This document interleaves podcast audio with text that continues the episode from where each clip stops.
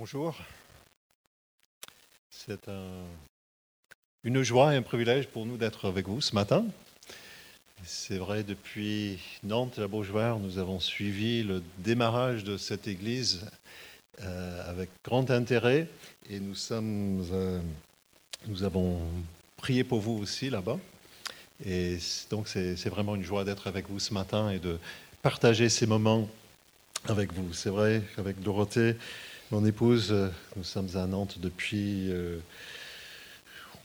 24 ans à peu près maintenant.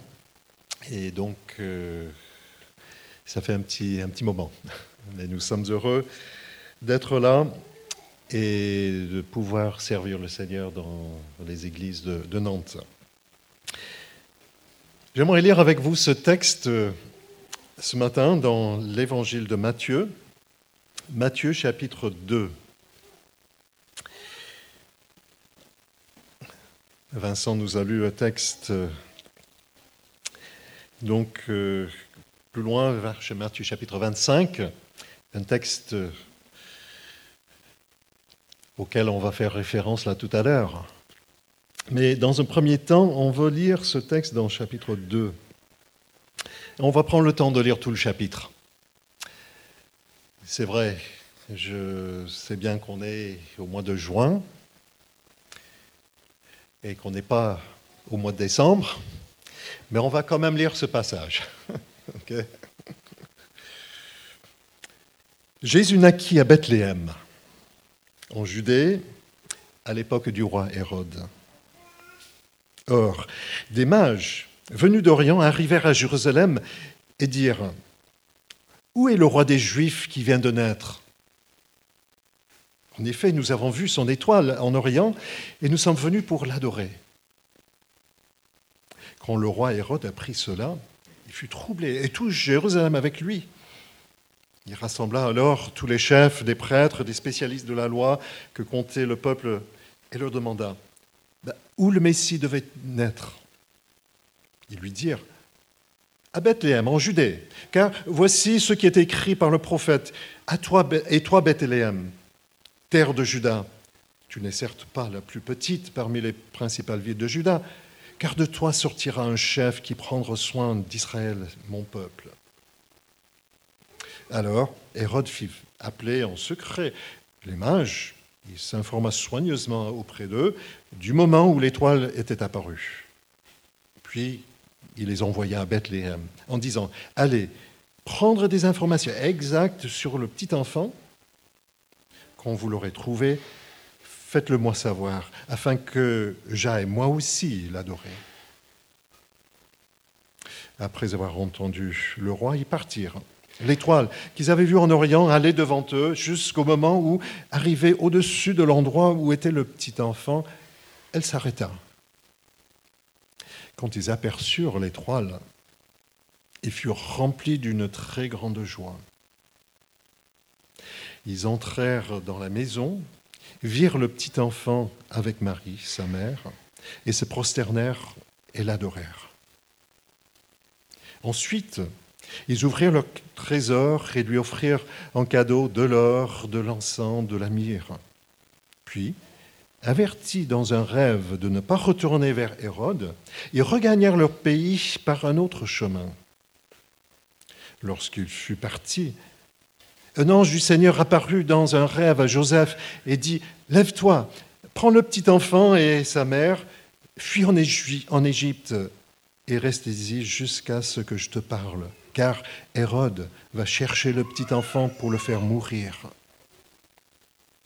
Joseph se leva, prit de nuit le petit enfant et sa mère et se retira en Égypte. Il y resta jusqu'à la mort d'Hérode afin que s'accomplisse ce que le Seigneur avait annoncé par le prophète. J'ai appelé mon fils à sortir d'Égypte. Quand Hérode vit que les mages l'avaient trompé, il s'est mis dans une grande colère et il envoya tuer tous les enfants de deux ans et au-dessous qui étaient à Bethléem et dans tout son territoire, selon la date qui s'était fait préciser par les mages. Alors s'accomplit ce que le prophète Jérémie avait annoncé. On a entendu des cris à Rama, des pleurs et de grandes lamentations. C'est Rachel qui pleure ses enfants et n'a pas voulu être consolée par ceux qui ne sont plus là. Après la mort d'Hérode, un ange du Seigneur apparut dans un rêve à Joseph en Égypte et dit, Lève-toi, prends le petit enfant et sa mère et va dans le pays d'Israël, car ceux qui ont voulu à la vie du petit enfant sont morts. Joseph se leva, prit le petit enfant et sa mère et, alla dans le pays d'Israël. Cependant, quand il apprit que Archélius régnait sur Judée à la place de son père Hérode, il eut peur de s'y rendre.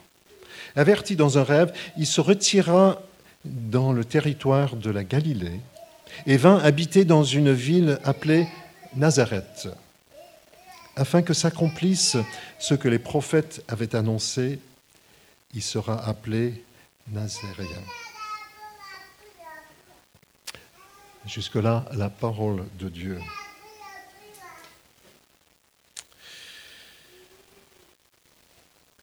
68 millions de personnes déracinées sur la route. Vous pouvez imaginer ça? Il y a combien d'habitants en France?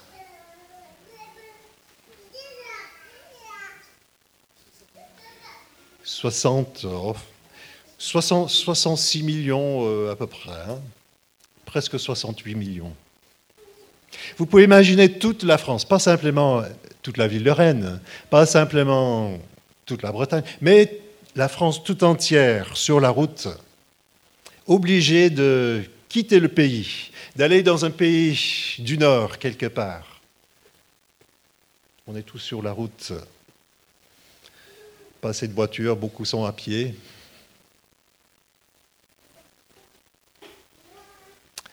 C'est la situation dans ce monde.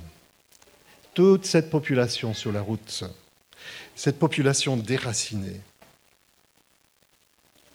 c'était intéressant, Vincent a parlé de ce, euh, qui se passe dans l'église de la Beaujoire à Nantes, c'est euh, cours de, français et d'anglais aussi pour les, pour les réfugiés. Ce jeudi, on a eu le, privilège de passer un, temps avec eux. C'était un petit peu la fin de la saison. Et puis on a pris un petit dessert ensemble et puis on a pu discuter avec ces, ces réfugiés. Et c'était vraiment impressionnant de pouvoir être assis en face de ces, ces visages, j'allais dire rayonnants. C'est vrai, dans un sens, ces visages étaient rayonnants.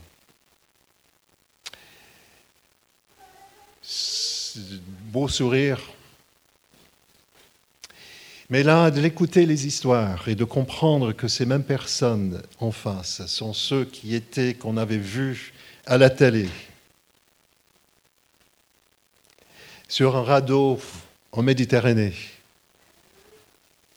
Ça change la perspective de les voir en face, discuter avec eux, entendre leur histoire. Ce n'est pas simplement un visage anonyme sur la télé, ce sont des personnes réelles. 68 millions Est-ce que Dieu voit ça? Est-ce qu'il se soucie de cela? Qu'est-ce qu'il pense de tout cela?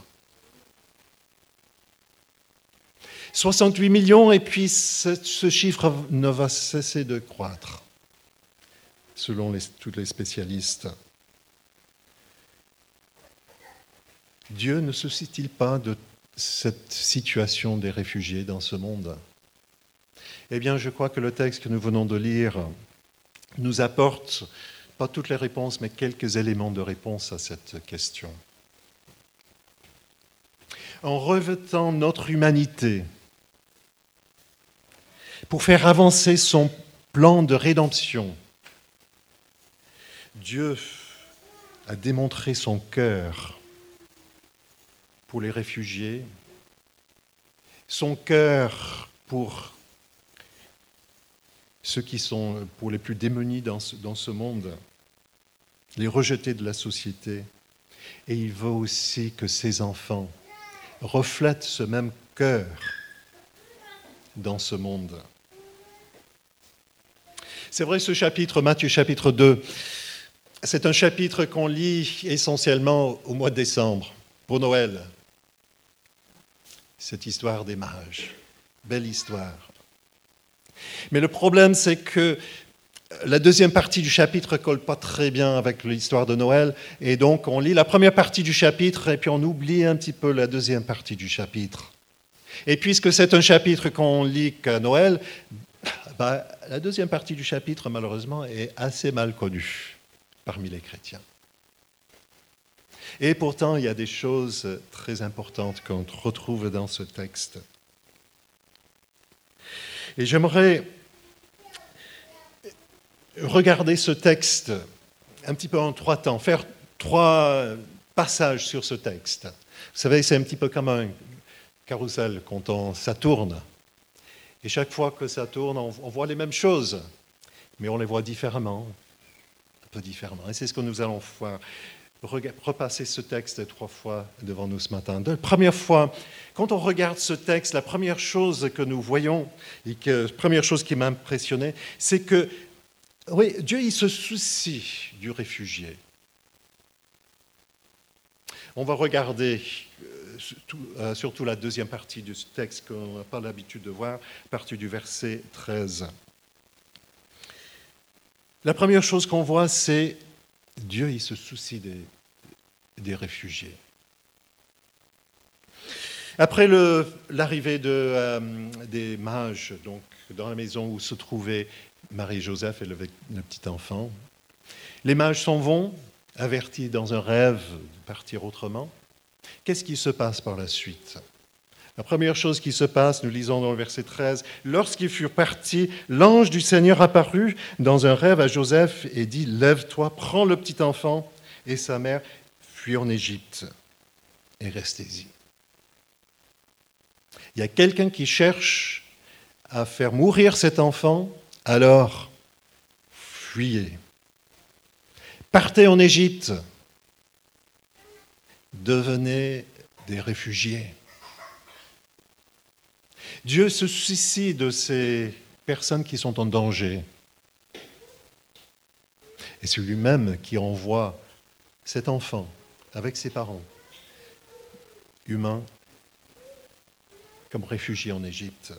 Et un peu plus loin, on voit que, à la fin de l'histoire, on voit que de nouveau, le verset 19 euh, et 20, on voit de nouveau que c'est euh, dans un rêve, l'ange du Seigneur apparaît de nouveau à Joseph dans un rêve pour dire, maintenant, maintenant tu peux retourner dans le pays.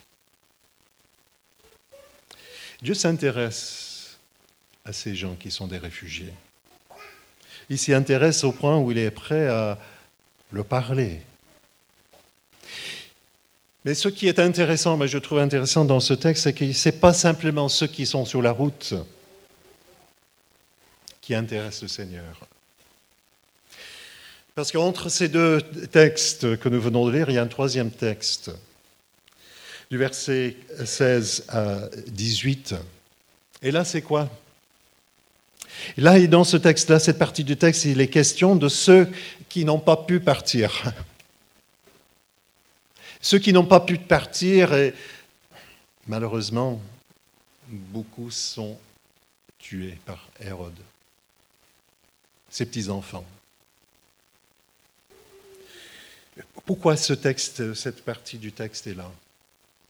Moi, j'ai réfléchi à ça parce que, dans un sens, si on prend l'ensemble de Matthieu, si on prend l'ensemble de son histoire et ce qu'il est en train de faire à travers ce chapitre et, plus largement dans son livre,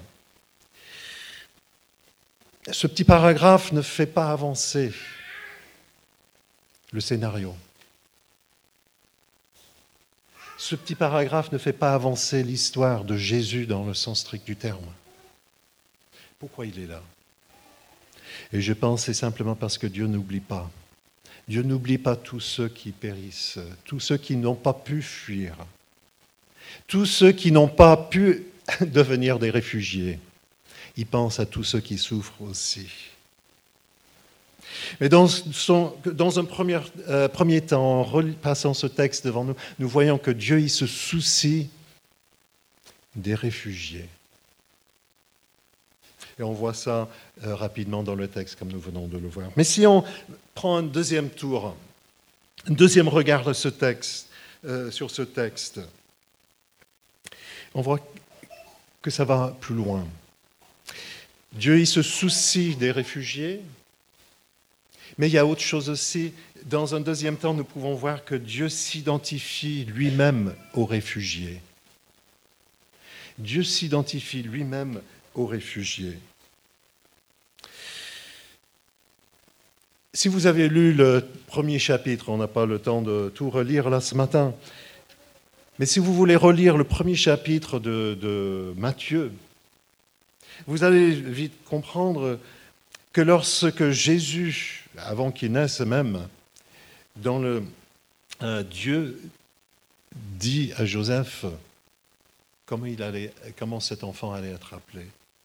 Et nous avons ce texte donc dans le euh, verset 23 du premier chapitre. La Vierge sera enceinte, elle mettra au monde un fils et on l'appellera Emmanuel. Emmanuel, Dieu, ce qui signifie Dieu avec nous.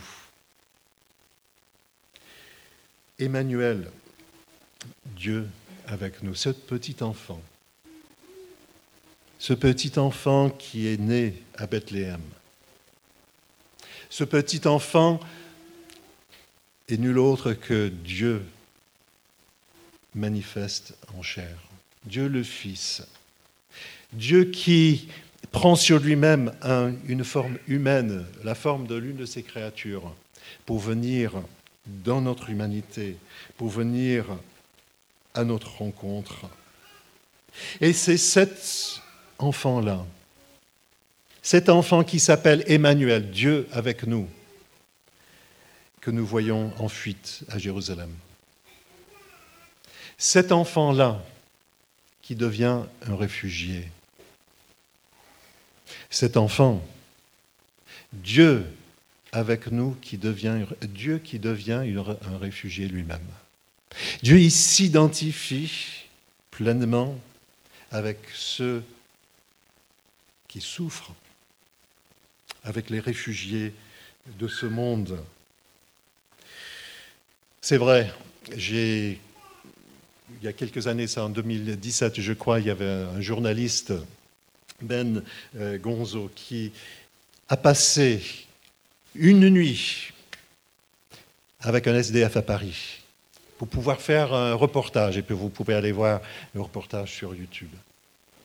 Mais il a pris cette euh, décision de passer une nuit avec cet SDF pour, pour le comprendre, pour mieux comprendre son histoire, son cheminement et pourquoi il était là. Pour mieux le comprendre un journaliste une nuit. Ça se fait de temps en temps, on entend des histoires comme ça. Mais j'ai jamais entendu parler d'un président de la République qui aurait fait la même chose ou qui a fait la même chose. Oh, il passe quelques heures dans les quartiers difficiles peut-être pour, voir ce qui se passe et pour essayer d'affiner sa politique, mais vraiment pour vivre avec, pour comprendre. Et pourtant, c'est ce qu'il a fait le Créateur du monde. Le Créateur, il est venu dans notre humanité, il a pris une forme humaine, pas pour rester dans un palais euh, quelque part, mais il s'est abaissé. Dans cette humilité, il s'est abaissé pour partager la vie d'un réfugié, pas pour une nuit, sans doute pour quelques années, en tant que réfugié, bien plus en tant qu'être humain. Dieu est venu à notre côté pour essayer de nous comprendre. Et ça, ça va encore un peu plus loin lorsque nous pensons que quelque part, il n'y a pas simplement ces, gens de, l'Afrique de, l'Est et d'autres de ces pays de l'Est qui sont sur la route en tant que réfugiés. Mais la Bible nous parle du fait que quelque part nous sommes tous des réfugiés aussi. Qu'est-ce qui s'est passé dans le, livre de la Genèse, si vous avez lu le début de la Bible? Lorsque nos premiers parents se sont révoltés contre Dieu, ont péché, qu'est-ce qui s'est passé? Ils étaient séparés de Dieu. Et séparés de Dieu, pas simplement dans le relationnel, ce qui est tout à fait juste, mais ils étaient aussi, vous vous rappelez, chassés du jardin, chassés de leur pays en quelque sorte, de leur maison, de, là où ils habitaient, de là où Dieu les a placés. Ils étaient chassés et il y avait même un ange qui était à l'entrée du jardin pour les empêcher de revenir. Et dans ce quelque, quelque sorte, nous sommes tous, tous des réfugiés dans ce sens-là. Nous sommes loin de notre pays, le pays, l'environnement que Dieu a voulu pour nous au départ. Nous ne vivons pas ce que Dieu avait prévu pour nous. Nous sommes loin de lui, loin de ce qu'il a prévu pour l'humanité, à cause de nos péchés, à cause de nos fautes. Quelque part, nous sommes sur la route. Quelque part, nous sommes tous des réfugiés. Mais Dieu est venu dans notre humanité. Il est venu à notre rencontre, à notre état de réfugiés. Comme le, euh, dit dans l'Épître aux Hébreux, entre autres, mais pour nous comprendre, pour comprendre notre humanité, pour vivre notre humanité, pour, devenir ce qu'ils appellent dans l'hébreu le souverain sacrificateur qui peut intercéder en notre faveur parce qu'il nous comprend parfaitement. L'Épître aux Hébreux va aller beaucoup plus loin dans, cela et explique comment il n'est pas, pas simplement venu pour nous comprendre, mais il est venu pour donner sa vie à notre place. Dieu s'est approché de nous. Dieu s'est approché de vous ce matin il s'est approché de toi. Dans ton humanité, là où tu es, ce que tu vis, il comprend. Parce qu'il est passé par là. Dieu s'identifie lui-même aux réfugiés. Nous pourrons voir ça dans les différents textes que, nous avons lus. Mais j'aimerais revenir une troisième fois sur ce texte et regarder rapidement avec un autre regard. Dans un troisième temps, lorsque nous, nous regardons ce texte de près, nous voyons d'abord que Dieu se soucie du réfugié. Dieu s'identifie aux réfugiés. Mais Dieu pourvoit aussi le salut des réfugiés. Dieu pourvoit aussi le salut des réfugiés.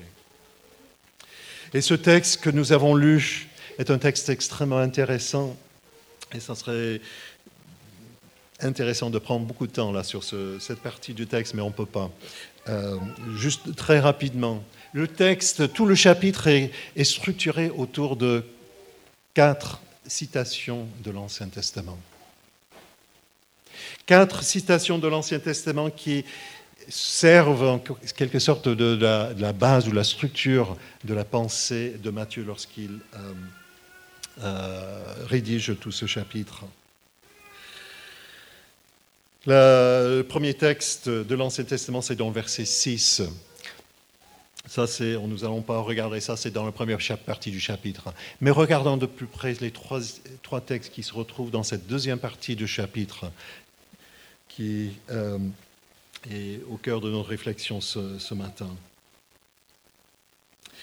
Déjà, dans le premier temps, trois textes de l'Ancien Testament, trois prophéties de l'Ancien Testament, trois prophéties qui sont accomplies par la venue de Jésus dans ce monde. Le premier texte que nous voyons là, c'est dans le verset 15. C'est là où il cite euh, Osée, Osée chapitre 11, verset 1. Verset 15, là, Matthieu 2. Il y resta jusqu'à la mort d'Hérode, afin que s'accomplisse ce que le Seigneur avait annoncé par le prophète, le prophète Osée. J'ai appelé mon fils à sortir d'Égypte. Si on retourne dans la prophétie d'Ésaïe, euh, euh, pardon, prophétie d'Osée, euh, nous allons voir que tout le texte dont il est question là parle de, de l'Exode. Moïse qui est ce leader de, de l'Exode. Et en citant ce texte-là, euh, ça serait intéressant de, de, voir comment il le fait, mais en citant ce texte-là, Matthieu est en train inspiré par le Saint-Esprit, Matthieu est en train d'associer Jésus, ce petit enfant, avec un nouvel exode. Il est venu pour un nouvel exode. Il est venu pour être un nouveau Moïse, celui qui va libérer son peuple de l'esclavage. Si on continue dans le, dans le, texte, le deuxième texte, dans cette partie qui est un peu...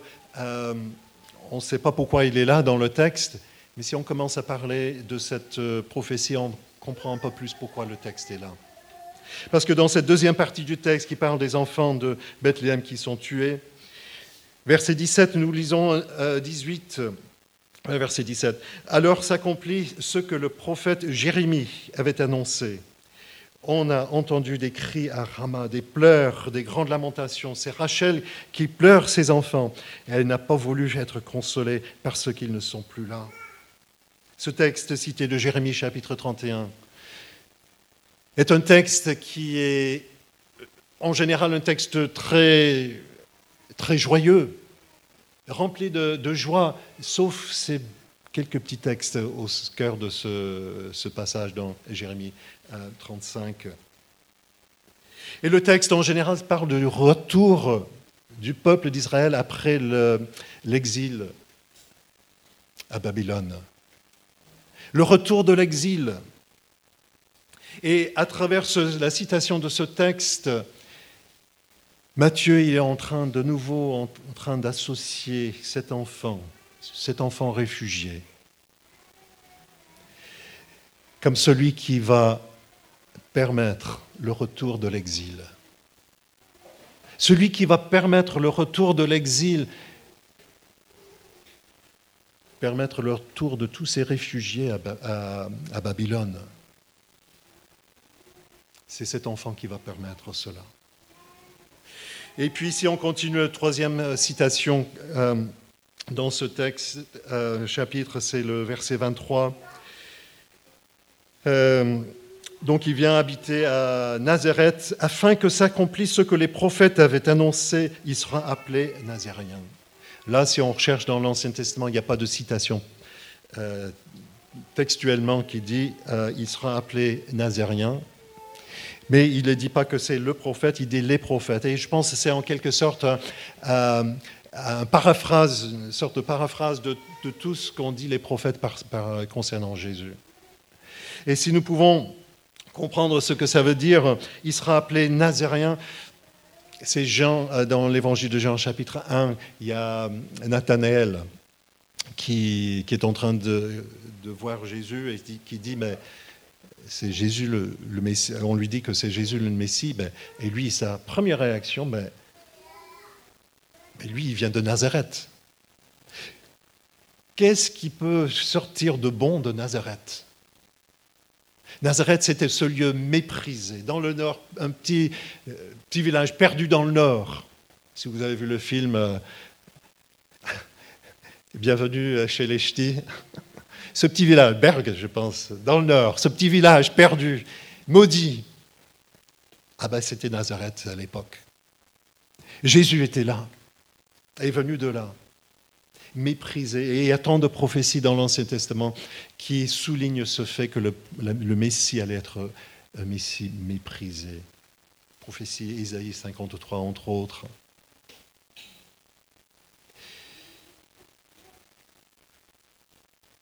Tous ces textes, ces citations sont là pour nous montrer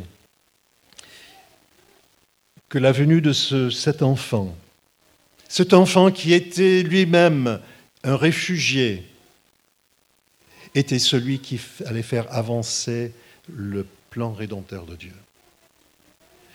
Il était là dans l'accomplissement de toutes ces promesses de l'Ancien Testament pour accomplir le plan de Dieu. Et celui qui était ce petit bébé, ce réfugié, était en réalité celui qui allait apporter le salut de tous les réfugiés. Tous les réfugiés que nous sommes éloignés de Dieu, mais aussi un jour tous les réfugiés physiquement sur cette terre lorsqu'il reviendra. Le contraste dans, ce chapitre est flagrant. Si on prend le revient à l'ensemble du chapitre, le contraste est flagrant. Hérode, à cause de son orgueil, à cause du fait qu'il est jaloux peut-être, il se sent menacé de par euh, cet enfant qui est censé être un roi. Il va tout faire pour éliminer cet enfant. Le roi du pays, celui qui devait accueillir et protéger le peuple, c'est lui qui fait mourir les enfants. Ceux qui sont loin, ceux qui viennent de loin, qui n'avaient aucune raison de venir, ceux qui aux yeux des, des juifs étaient méprisés parce qu'ils étaient des non-juifs, des chiens, ceux-là sont venus adorer, accueillir cet enfant. L'histoire que Matthieu raconte ici tourne autour de cette idée de l'accueil. L'accueil. Et la question qui s'impose à nous ce matin, quel est notre accueil? Quel est notre accueil du Christ? Quel est votre accueil du Christ? Il est venu dans ce monde te rencontrer. Il est venu dans ce monde partager ton humanité. Il est venu dans ce monde porter ta culpabilité. Quel est le niveau de ton accueil ce matin? Est-ce que tu l'as accueilli? Comme il se doit, comme ton Sauveur, comme ton Seigneur.